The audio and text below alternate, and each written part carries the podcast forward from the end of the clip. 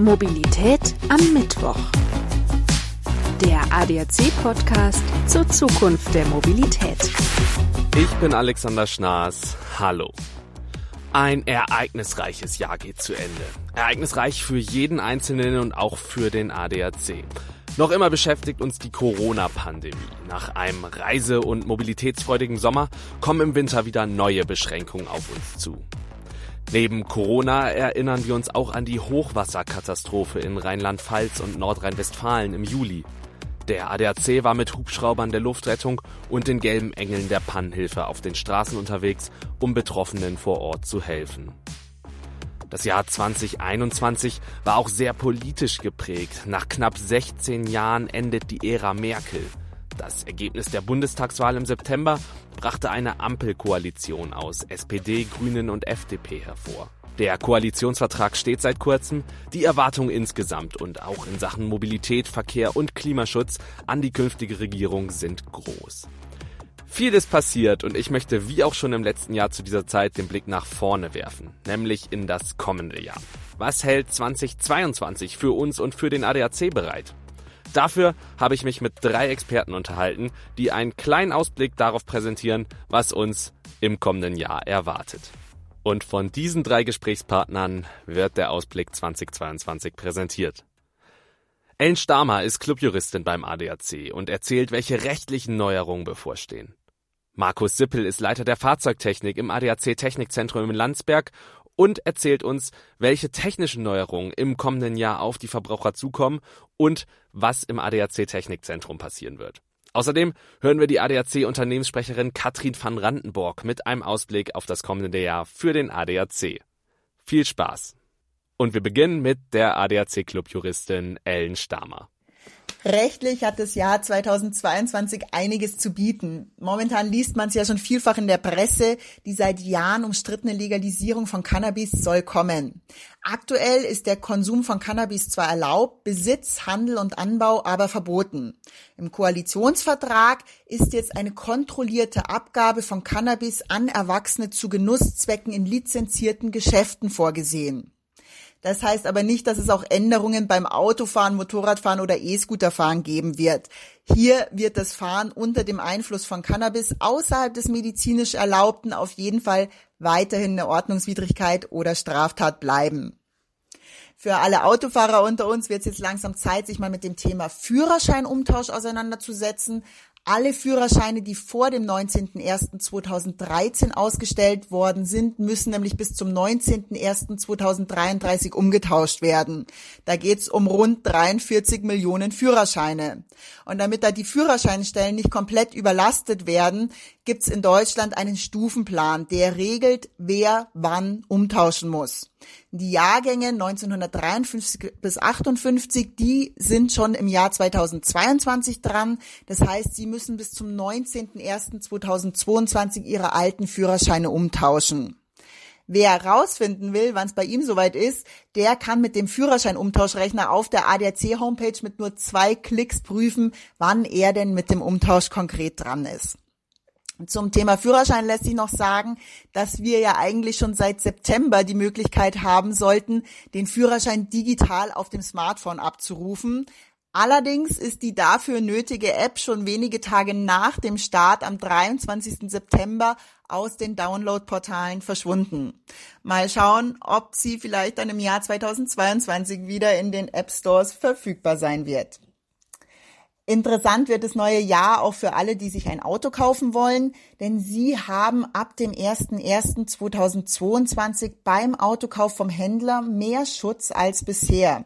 Die Frage, wer beim Mangel was beweisen muss, die wird grundlegend zugunsten des Käufers verbessert. Es soll jetzt eben ganze zwölf Monate nach dem Kauf wird jetzt vermutet, dass die Kaufsache von Anfang an mangelhaft war. Bislang waren es nur sechs Monate. Danach musste der Käufer den Beweis führen, was schwierig, manchmal vielleicht sogar unmöglich war. Private Käufer sind also in Zukunft ein halbes Jahr länger effektiv geschützt als bisher.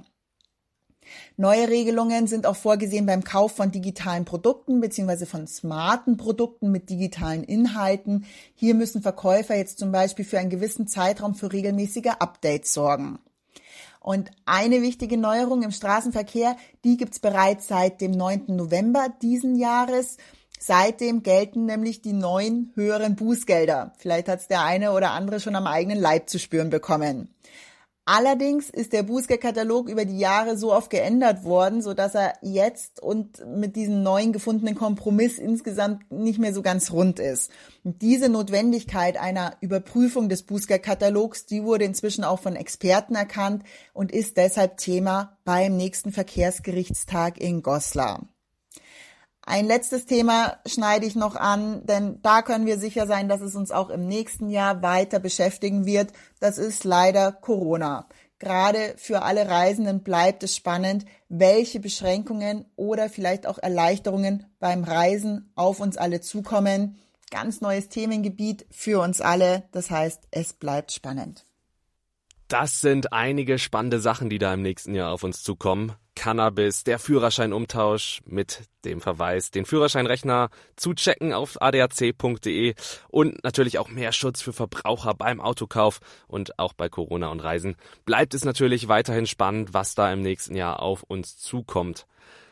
Markus Sippel, Leiter der Fahrzeugtechnik im ADAC Technikzentrum in Landsberg, hat mir erzählt, was technisch auf den Verbraucher zukommt im nächsten Jahr und was bei uns im ADAC Technikzentrum in Landsberg im kommenden Jahr anstehen wird. Aus technischer Sicht ergeben sich für das kommende Jahr einige Änderungen bei der Ausstattung der neuen Autos mit Fahrerassistenzsystemen.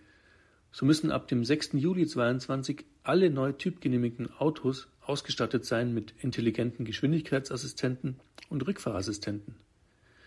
Es wird weiterentwickelte und selbsteingreifende Notbrems- und Spurhalteassistenten geben, außerdem Müdigkeitswarner und eine Schnittstelle für sogenannte Alkoloks, also Wegfahrsperren für alkoholisierte Autofahrer.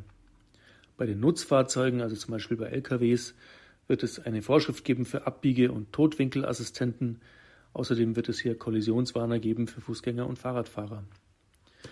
Bei den Verbraucherschutztests gibt es einige Schwerpunktgruppen, zum Beispiel alles rund um Zweiräder, also Motorräder, Pedelecs, aber auch Sicherheitsthemen beim Fahrrad oder beim Motorrad. Es wird einen großen Block rund um das Thema Camping geben.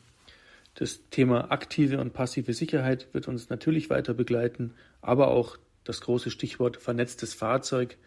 Hier reden wir über Car2X-Systeme, Keyless-Go-Systeme und natürlich das Thema Tachmanipulation.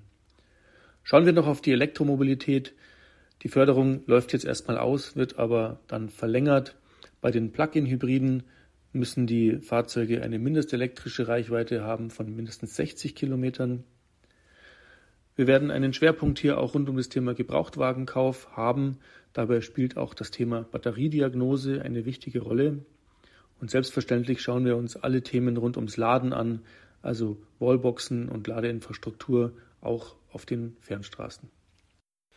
Ja, verpflichtende Fahrassistenzsysteme bei Neuwagen, sogenannte Alkoholloks, Wegfahrsperren für Autos, wenn man alkoholisiert fahren möchte.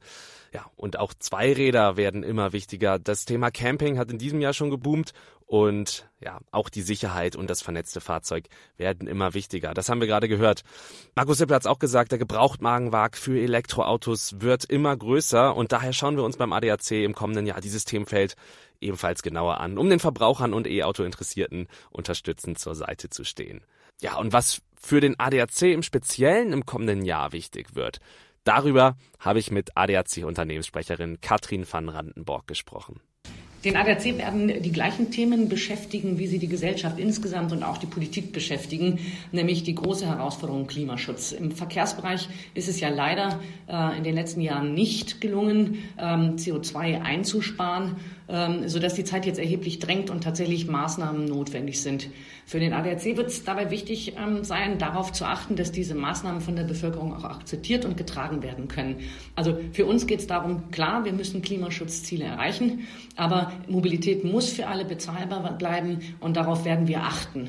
Wir werden auch darauf achten, natürlich, dass die ähm, Alternativen ausgebaut werden, weil wenn Menschen keine Chance haben, umzusteigen auf emissionsfreie Angebote, wie vielfach im ländlichen Raum, ähm, dann kann man auch nicht erwarten, dass sie meinetwegen ähm, ihren Diesel stehen lassen oder einfach äh, das Rad nehmen über lange Strecken bei schlechtem Wetter. Das wird äh, nicht gelingen.